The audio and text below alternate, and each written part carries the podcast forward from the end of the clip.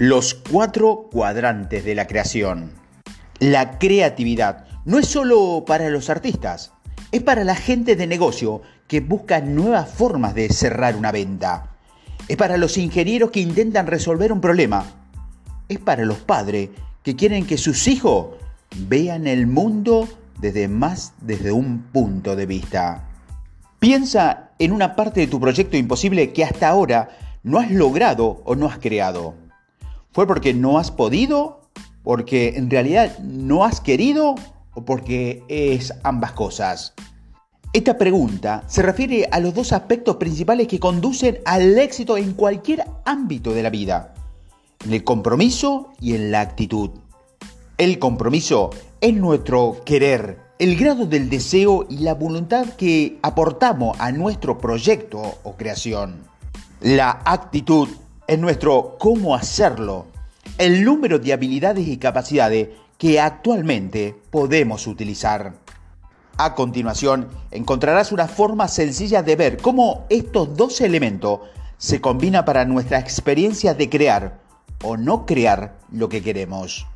Dentro de un cuadrante ponemos compromiso alto, compromiso bajo, actitud baja, actitud alta.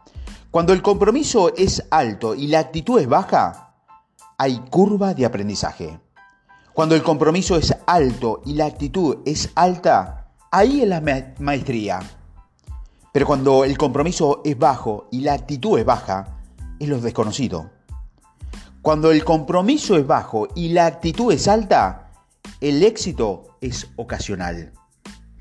Primero, bajo nivel de compromiso, bajo nivel de competencia, que es lo desconocido, algo en lo que no somos particularmente buenos y que no nos importa mucho puede parecer irrelevante, y muy a menudo es así. Pero este cuadrante también puede ser la puerta de entrada a una experiencia completamente nueva. Lo que nos retiene en la vida rara vez son los problemas que conocemos y que estamos intentando resolver es lo que no sabemos, que no sabemos. Eso no significa que tengamos que profundizar en todo para aprender algo, solo que una curiosidad activa y una mayor apertura a lo desconocido nos serán útiles, independientemente de lo que decimos hacer con nuestra vida. Segundo, bajo nivel de compromiso, alto nivel de actitud, el éxito es accidental. Recuerdo una vez que tuve una conversación con un amigo sobre lo que iba a hacer cuando creciera. Dijo que probablemente continuaría trabajando en la industria del software a pesar de que no le gustaba especialmente. Cuando le pregunté por qué, dijo eso, porque soy bueno y me pagan bien. Es sorprendente cuando mis clientes han tenido éxito en algo realmente que no les importa. También es sorprendente que pocos de ellos han considerado seriamente basar sus decisiones de vida y carrera en lo que realmente le gustaría hacer. Cuando lo hacen, entran en tercer nivel, el alto nivel de compromiso y la baja nivel de actitud en una curva de aprendizaje. Cuando mayor es la distancia entre nuestro querer y nuestras habilidades, más pronunciado es la curva de aprendizaje y más disfrutamos de ella. Oscilamos entre el sentimiento de agobio y el estado de fluidez pura a medida que aprendemos lo que necesitamos aprender para vivir la vida que queremos vivir. Por supuesto, si no reconocemos la necesidad de desarrollar las habilidades o las actitudes relevantes, es probable que nos salgamos de la curva por completo.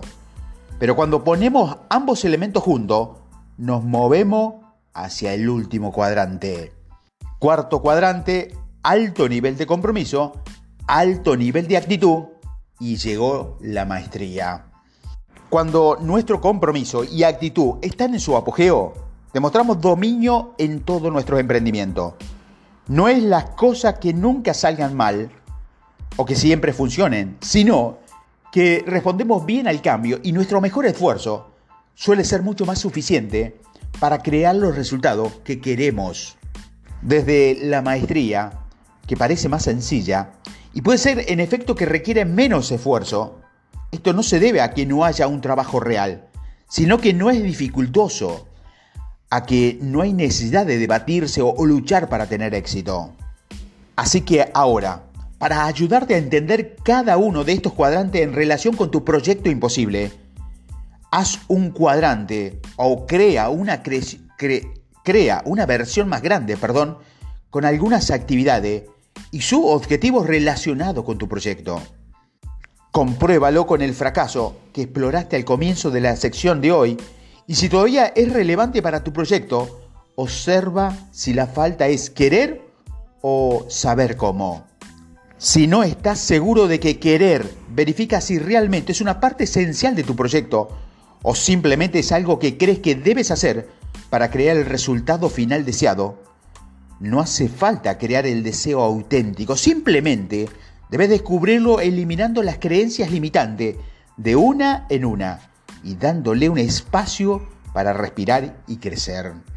Si lo que te falta es cómo hacerlo, vuelve a la curva de aprendizaje, practica lo que necesitas y disfruta del viaje. Pregúntate, ¿de qué manera te has implicado hoy en tu sueño imposible? ¿Qué has hecho? ¿Qué has notado? ¿Qué ha pasado?